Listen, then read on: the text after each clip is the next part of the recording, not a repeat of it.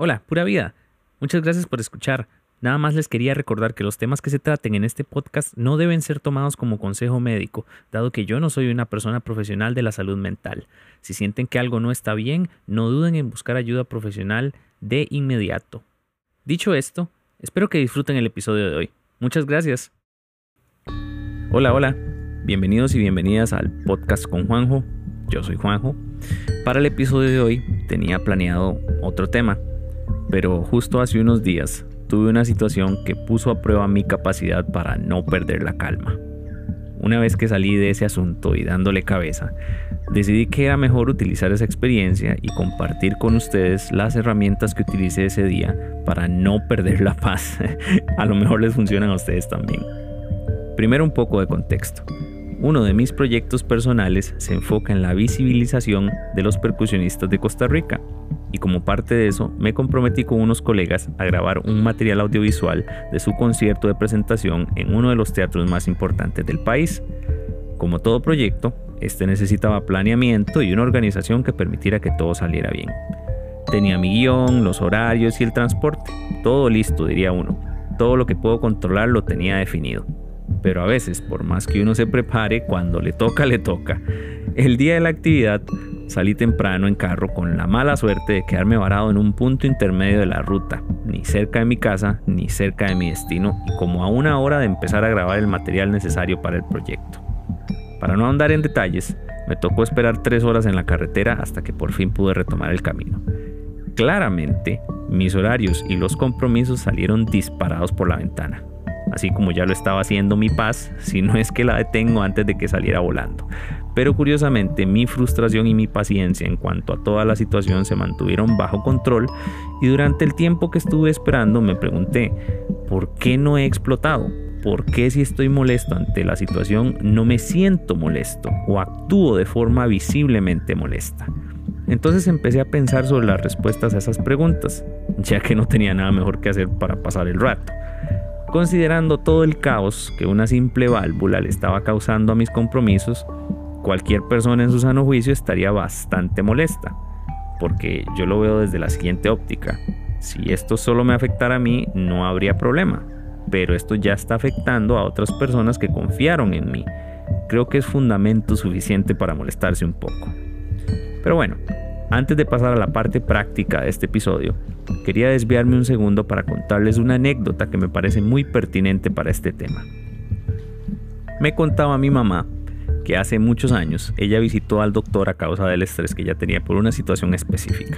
Recuerda que el doctor le dijo algo que voy a parafrasear. Usted tiene que dejar que las cosas pasen. Que si las nubes se mueven a la derecha, usted dice, bueno, se movieron a la derecha. Y si se mueven a la izquierda, bueno, se movieron a la izquierda. Y su vida transcurre igual. Usted no deja que eso la afecte porque si no, es estresarse debido a algo sobre lo que no se tiene control. Ahora, ¿por qué les cuento esto? No es para darles un consejo vacío tipo no se estrese y ya. es para ejemplificar cómo esto es sencillo y a la vez complicado de aplicar. Porque sí, no les voy a mentir, no todo es fácil ni agradable y a veces para estar bien tenemos que pasar por donde no queremos pasar y eso está bien.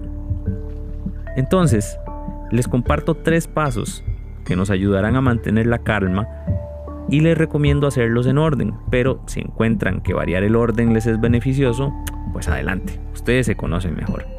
Eso sí, antes de empezar cualquiera de los pasos siempre es importante detenerse y respirar profundo.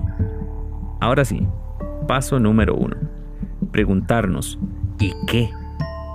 Esta pregunta está diseñada para centrarnos y ubicarnos en el momento presente para barajar las posibilidades, entre comillas, y ver que solo en casos muy específicos la situación por la que estamos pasando se va a ver arruinada por nuestro predicamento. En mi caso, las preguntas iban más o menos por este lado. ¿Y qué pasaría si llego una hora tarde, hora y media tarde? ¿Se cancela el concierto? No. ¿Tendré menos tiempo para grabar unas cosas? Sí, pero como mucho necesito una hora y media para obtener todo el material que necesito. Con eso ya empecé el proceso de no sucumbir ante el enojo y la ansiedad por llegar tarde. Poner las evidencias al frente siempre ayuda a poner en perspectiva y externalizar las situaciones para poder analizarlas mejor. Paso número 2. Control. ¿Por qué habríamos de enojarnos por algo sobre lo que no tenemos control? Esto solo hace que las cosas se pongan peor. Por ejemplo, la presión arterial. Tratar de controlar las cosas hace que éstas se vuelvan rígidas, inamovibles, limita las posibilidades y el potencial hacia el cual las cosas pueden evolucionar. Al final del día, solo podemos imaginar lo que pasaría si controlamos las cosas a como nos da la gana. Pero se sorprenderían de lo que pasa cuando aprendemos a dejar ir esa idea de controlar todo y empezar a escuchar con cuidado, poniendo atención a lo que está pasando a nuestro alrededor y dejar que las cosas fluyan de manera natural y actuar en cuanto a eso incluso en los momentos más abrumadores. Haciendo esto, la vida sería mucho más amigable y esto nos permitiría descubrir que no tenemos que perder la paciencia. Dejen que las cosas fluyan. Como me decía un amigo de la universidad hace muchos años, fluya Juancho, fluya, me decía. Ahora, esto no significa que hay que dejar ir todo así, todo, todo.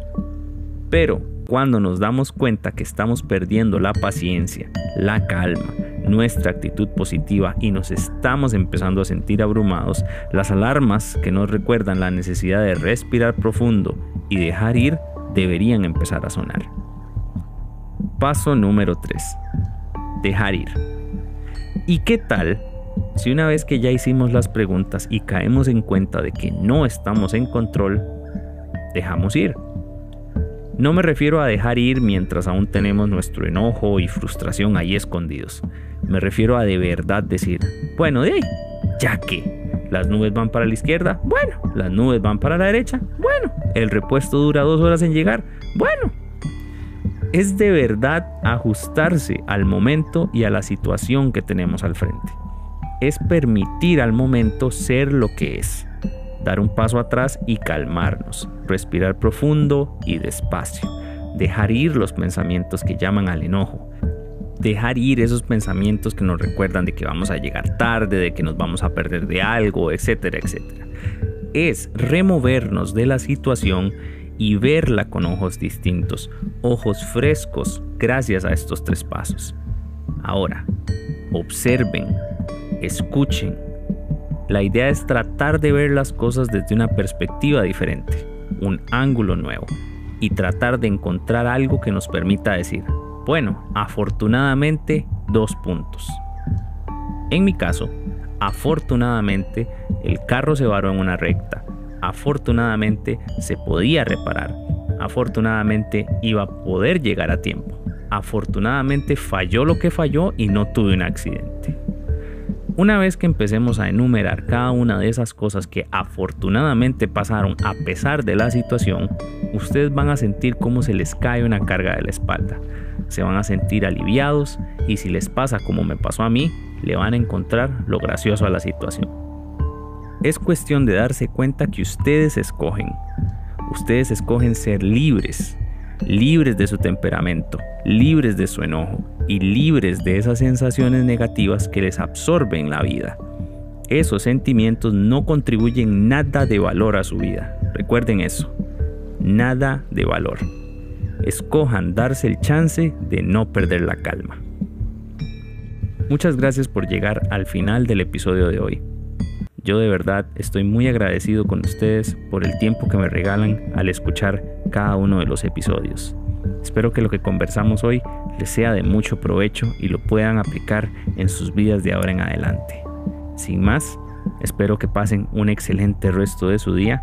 Yo soy Juanjo, nos vemos en la próxima y recuerden tomar agua.